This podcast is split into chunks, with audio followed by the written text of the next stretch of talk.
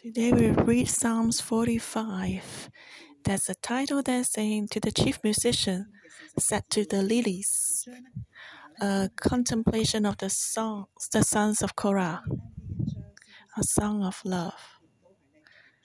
And uh, these few chapters, these are all the songs of Korah. And it's a song of love and it's given to the chief musician, just like the choir leader at that time. And it's like a song for the royal wedding. But this is not just an ordinary king. But this royal king refers to Jesus, the Messiah. Talks about in the end time, Jesus will come back and he will marry the church as the bride. So today, as we read this chapter, we should expect and, and hope that one day we'll join this wedding. And we're not just an observer, but we participate in this royal family of the king and to experience that majesty. I divide into first 1 to 9, praising the king, and then verse 10 to 15, describing the bride, and then 16, 17, the blessing to the new couple. So let's first read verse 1 to 9. My heart is overflowing with a good theme. I recite my composition concerning the king. My tongue is the pen of a ready writer. You are fairer than the sons of men. Grace is poured upon your lips, therefore God has blessed you forever. Gird your sword upon your thigh, Almighty One, with your glory and your majesty, and your, your majesty ride prosperously because of truth, humility, and righteousness and your right hand shall teach you awesome things. Your arrows are sharp in the heart of the king's enemies. The peoples fall under you. Your throne, O God, is forever and ever. A scepter of righteousness is the scepter of your kingdom. You love righteousness and hate wickedness. Therefore, God, your God, has anointed you with the oil of gladness more than your companions. All your garments are scented with myrrh and aloes and cassia out of the ivory palaces by which they have made you glad. King's daughters are among your honorable woman, At your right hand stands a queen in gold from Ophir. So this is the first section.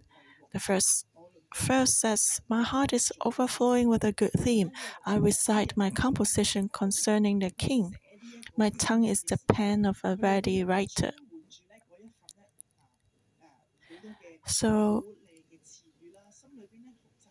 here we can see that uh, the, po- the poet, the psalmist, he was filled by the Holy Spirit and he just con- he couldn't stop writing. The Holy Spirit prompted him and gave him a lot of uh,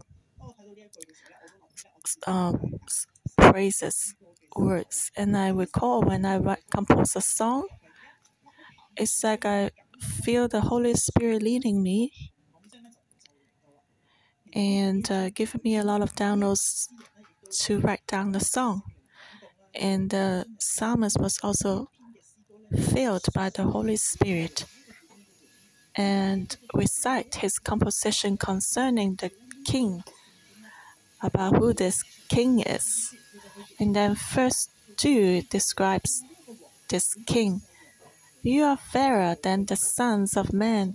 Grace is poured upon your lips, therefore God has blessed you forever.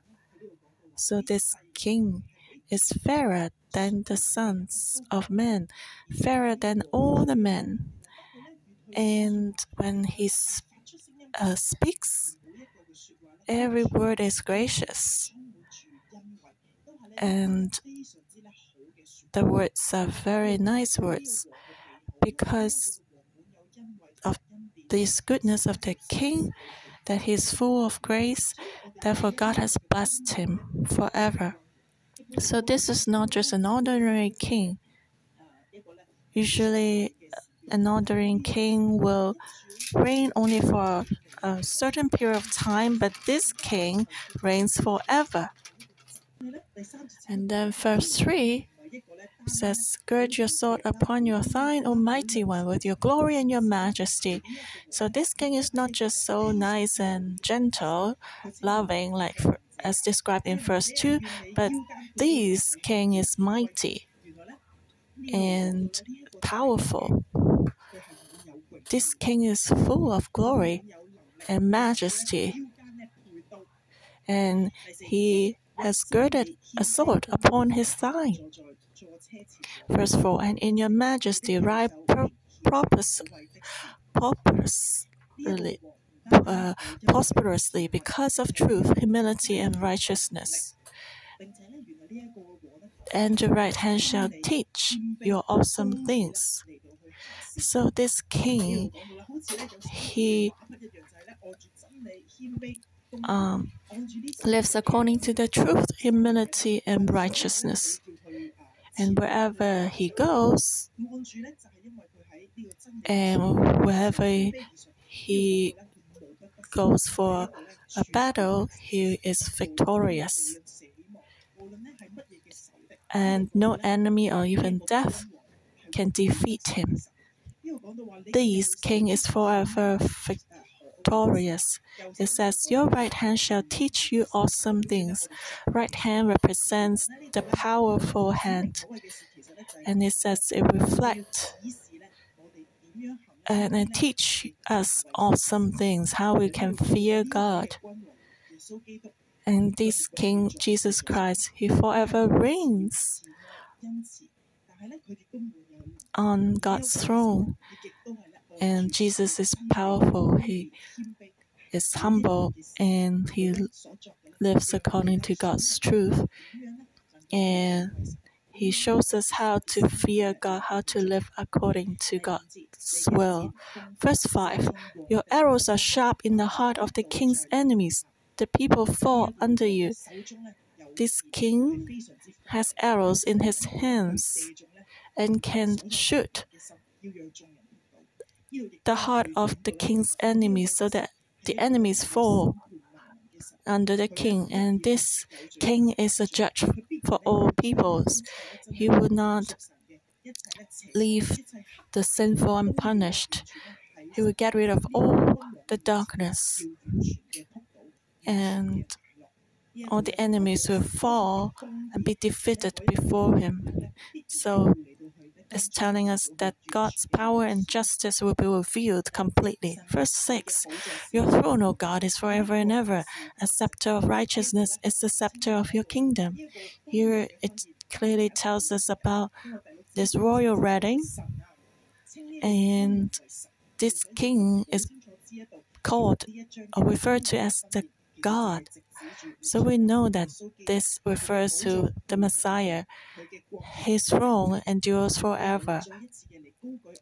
And the psalmist lifted up God and he said, verse 7 You love righteousness and hate wickedness. Therefore, God, your God, has anointed you with the oil of gladness more than your companions.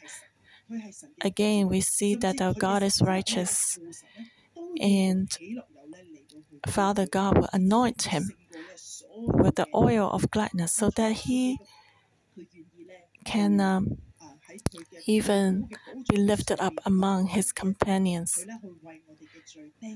Jesus, he came down from the highest throne in heaven and he came on earth he died for our sins on the cross, opened a way for salvation for us. So everything he did make Father God glad. And so Because of his precious sins, we can be saved. Because of his righteousness, we can be justified. And he, being righteous without sin, has taken up our sin. And all the kings on earth may be inadequate, but this King, our Messiah, is perfect. He is different from anyone else. He was willing to humble himself, to be crucified for us, take up our sin. And so the psalmist praised this king again. Verse 8 All your garments are scented with myrrh and aloes and cassia, out of the ivory palaces by which they have made you glad. When Jesus died and was buried, he was being anointed with this precious uh, myrrh and aloes and cassia, these spices, precious spices. So this reminds us, all believers, we must be like Jesus Christ to be filled with this fragrance. Uh, it talks about the ivory palaces. Ivory comes from the biggest animal on earth, the elephants. And so these palaces are very precious. And it tells us that uh, and as we worship, we'll make our King glad. And so we see this royal wedding Uh, is being filled with fragrance. You can hear worship and beautiful music. It's very glorious. This palace is majestic.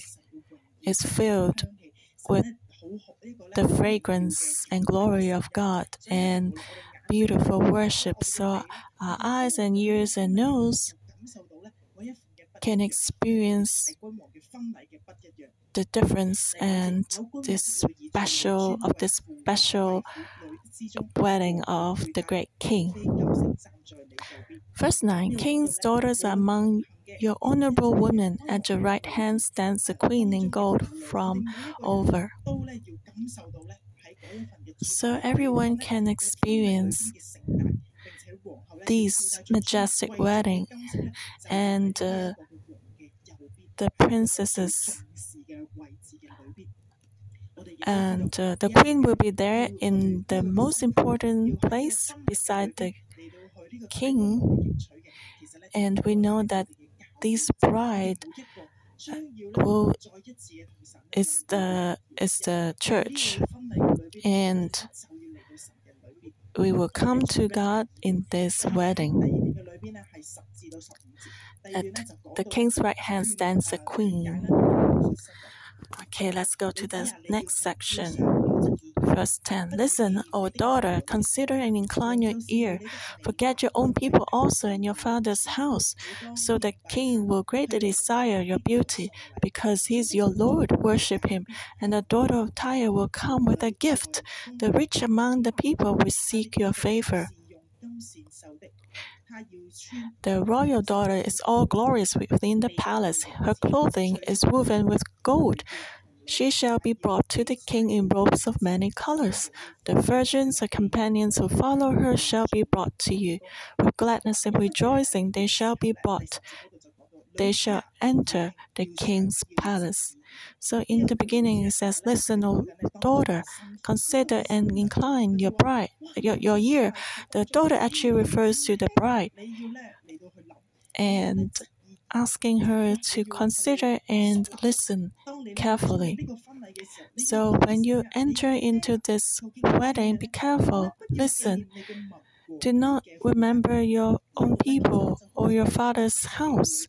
And just like uh, in Genesis, when Adam and Eve had to be, be to leave their parents and to be joined together to become one. So as we enter in the marriage covenant with God, we need to leave our parents, and it does not refer to our biological parents, but that we need to leave this world and not be affected by the values of this world. We should not become secular, but we should be set apart to enter in this to this marriage covenant. We need to be separated from this world to be completely holy, to be united with our God, without and with a relationship, an intimate, close relationship without any hindrance between us. And verse 11 it says, So the king will greatly desire your beauty because he is your Lord. Worship him. Our king also loves this bride. He longs for the day to take this bride. And what's the beauty of the church? It's our holiness, our heart that fear God, our faith, how we follow God. When we're willing to follow God and be close to Him and fear Him, full of faith, then our glorious King, Jesus, will, desire after us. He longs for this day to come. He longs to see the church being united completely. He wants to see that when he comes again, this huge, uh, majestic wedding. And then he said to the to the daughter, to the bride, that uh, he is our Lord, so we should worship him as a people of God, as a church. We need to worship him alone and let Jesus, our Messiah, become our only Lord. There should be nothing in our lives that uh, we should pursue, that the world should not attract our eyes. And our heart shall only focus on the kingdom of God. And verse 12 And the daughter of Tyre will come with a gift. The rich among the people will seek your favor. Tyre was a very rich city, very prosperous.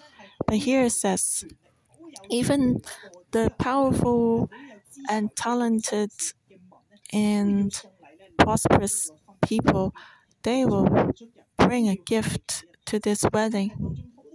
The rich and famous ones will also come to seek the king's favor, asking for grace. Verse 13 The royal daughter is all glorious within the palace, her clothing is woven with gold. She shall be brought to the king in robes of many colors. So we see that everyone in the palace, meaning every God, uh, people of God, everyone belonging to God, as we join this royal wedding, we need to prepare ourselves because everyone who participates in this wedding is glorious. Clothes are woven with gold, so we see that God really values this wedding. Everyone can wear a very precious garment as prepared by God. He has prepared a very precious identity for us. Verse 14 She shall be brought to the king in robes of many colors. The virgins, her companions who follow her, shall be brought to you. In the past, in uh, among the royal royalty, the rich families, when a daughter is married, a lot of virgins will accompany her. And so it's mentioned this wedding of the glorious king.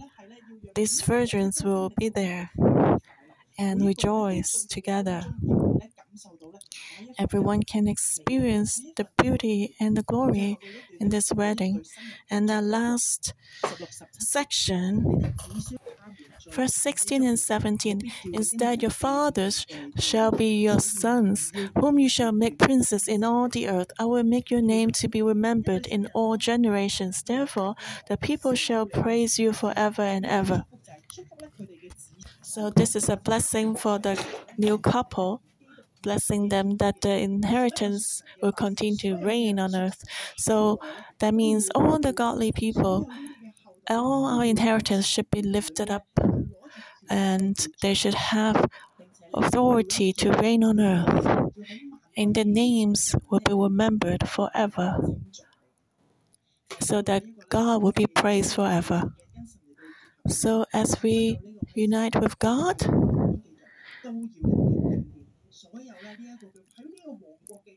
and all everyone belonging to God will be remembered, and everyone will praise the Lord.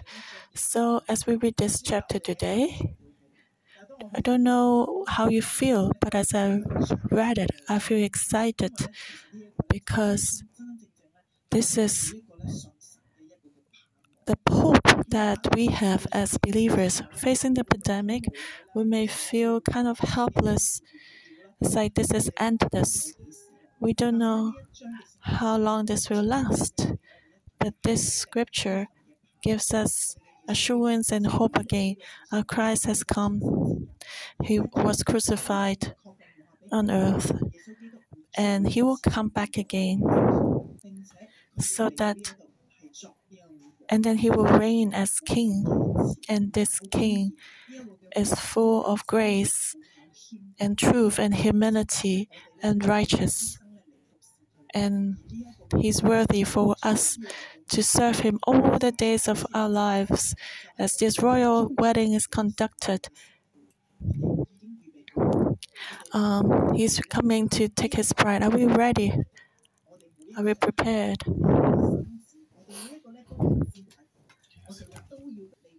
We are the bride. Will be taken to be with God in complete unity.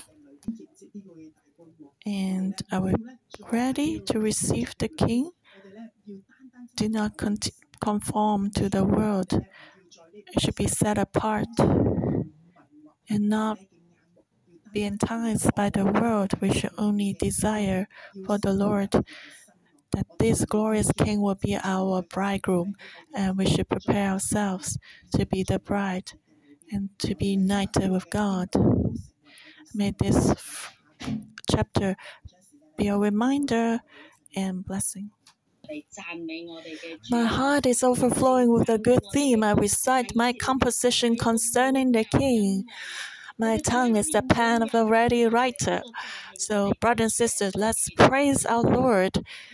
It says that He's fairer than the sons of men, and grace is poured upon your lips. So, let's praise Him for his grace. And verse 3 tells us that he is mighty, he's glorious, his majesty. So let's praise him, praise Jesus for his mighty, his power, his glory, his majesty. And verse 4, it says, He's full of truth, humility, and righteousness. So let's praise Him. Praise Him for His truth, humility, and righteousness. And verse 5, it says that He's a warrior God. His arrows are sharp. It can defeat the enemies. This is our Jesus Christ. So let's praise Him. This warrior God who gives us victory, let's praise Him, the banner of victory. Hallelujah. And verse 6 it says, His throne is forever. So let's praise Him for His throne. Praise Him that He reigns. And verse 7 it says, He loves righteousness and hates wickedness. So let's praise Him. Praise His righteousness, His justice. Praise Him. He has anointed us with the oil of gladness and praise our Lord Jesus. He is the fragrant one, full of fragrance, because He was nailed on the cross. He died for us. So let this fragrance of resurrection come to our lives. Even though we don't have any instruments of strings at home. Let's praise the Lord with our tongue. Jesus, we praise you. You are a good God, a good Savior. You're so good. We praise you for our grace.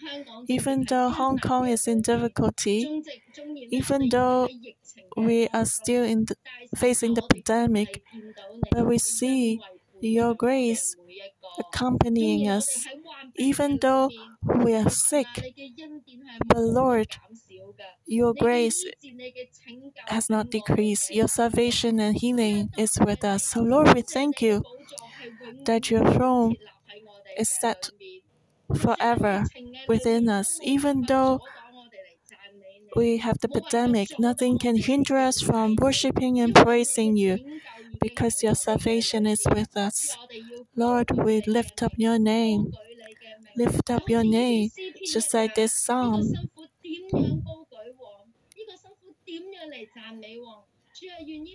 As this bride praises the King, may this life of praise be with us. So let's pray for ourselves, brothers and sisters.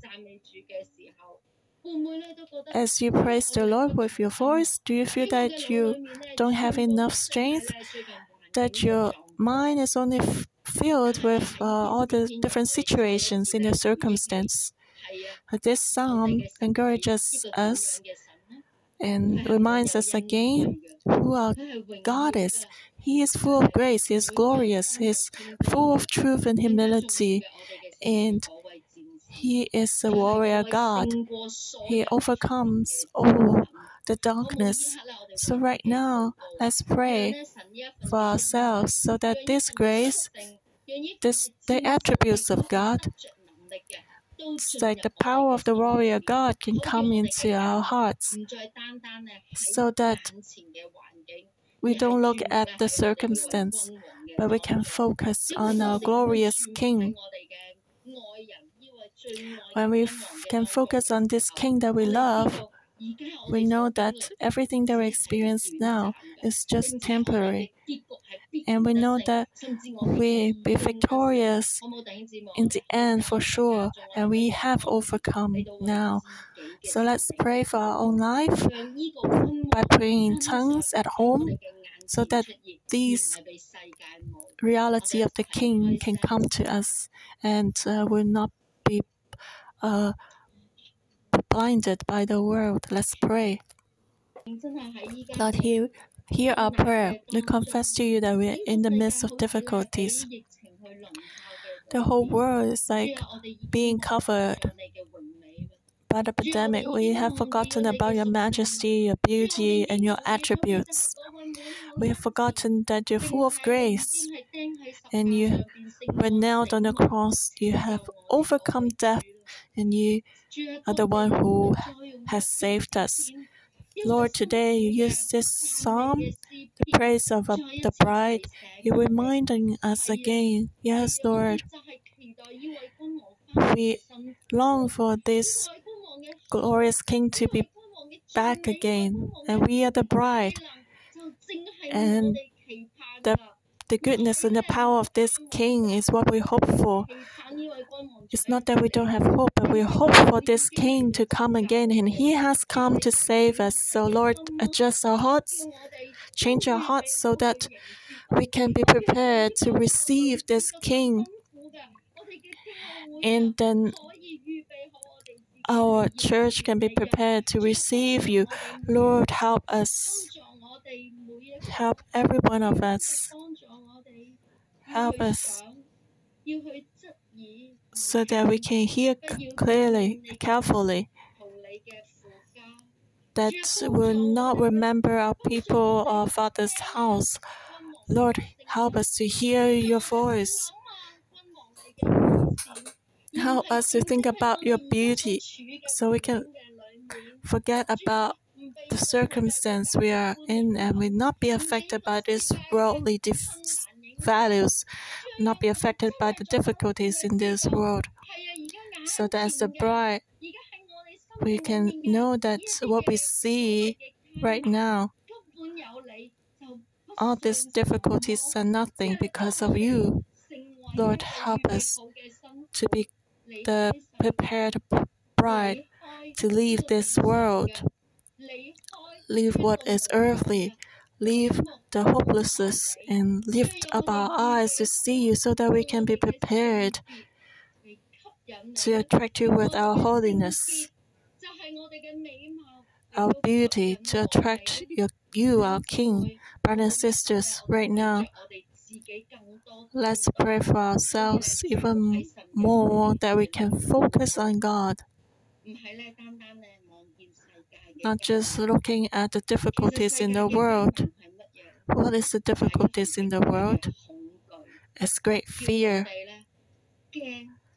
making us afraid and worried, so that our eyes cannot leave the world. But God says, what attracts Him is our beauty.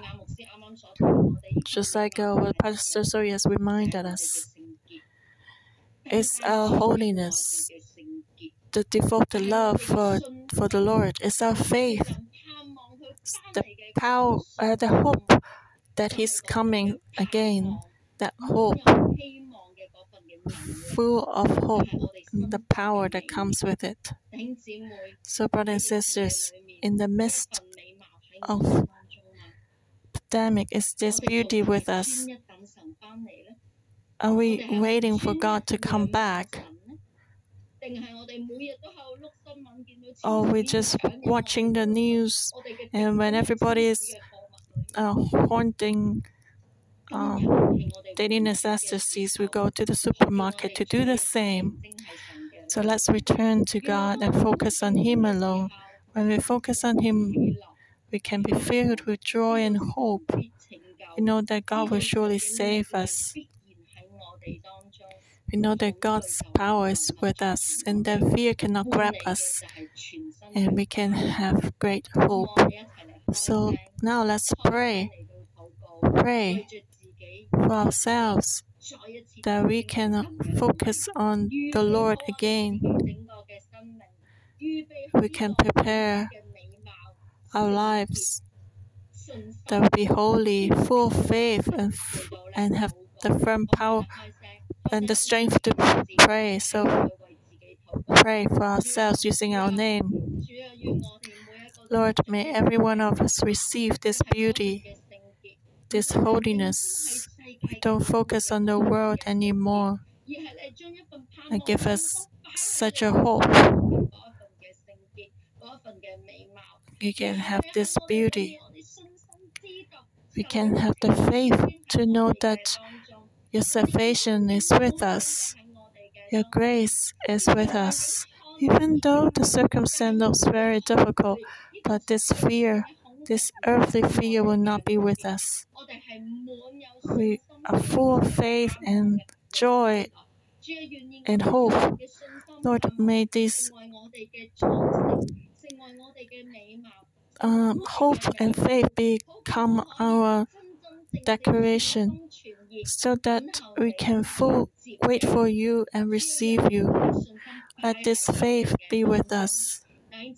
So, brothers and sisters, as we have this faith, we need to know that, just like the Bible says, verse 13, our clothing is woven with gold. We have majestic clothing. And not only we enjoy the blessing of God, but also uh, others will draw close to us. So let's not be affected by the world, but we stay firm in the Lord, and God's beauty will be with us. And with such a beauty and firm hope, we can pray for the nations, pray for, intercede for the people, and bring hope to these people. Lord, give us such a faith to us in the end time so that we can have such a hope and pray and give the time to pray for Hong Kong. Thank you, Lord. Today Psalm 45, verse 1 and 2, it says, My heart is overflowing with a good theme. I recite my composition concerning the king. My tongue is the pen of a ready writer. You are fairer than the sons of men. Grace is poured upon your lips. Therefore, God has blessed you forever. My heart is overflowing with a good theme. I recite my composition concerning the king. And that refers to our praise to Jesus Christ, which describe his beauty. This is what we do. My tongue is the pen of a ready writer. This psalm is telling us to praise our King because he is our bridegroom. He is going to come and marry the church. Is full of righteousness and grace. But the question is, have we let our tongue become the pen of a writer to praise the Lord, to give thanks to Him, and speaks graciously? This is the responsibility of the new bride. We need to praise Him to describe His beauty so that the whole world can know Him. So let's pray for our hearts. May the Lord put these two verses into our heart and anoint us so that we can have the power to live out these two verses. Let's pray for ourselves. Jesus, I ask for your Holy Spirit to come and I ask that you anoint our mouth so that we can express your beauty and always describe your glory and your peace so that people around us, no matter how much uh, difficulties they face, they can see your beauty. There's a last day for the world, but you are endless. So, Lord, help us and anoint us so that in this time we can rise up to be your witness to bring your peace and hope to people around us, to the one who need that, especially in chaotic time of turmoil. We should have more hope than the world. May you give us such a life and hope and stability so that people can see even the world is shaken, our hearts don't shake. And you know that they know that you are true and living.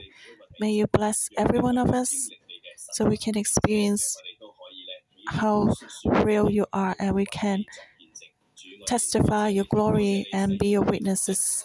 Thank you for using us and anointing us. Thank you for hearing our prayer in Jesus Christ's name. Amen. Thank you, Lord. Our morning devotion will end here. May the Lord bless you all.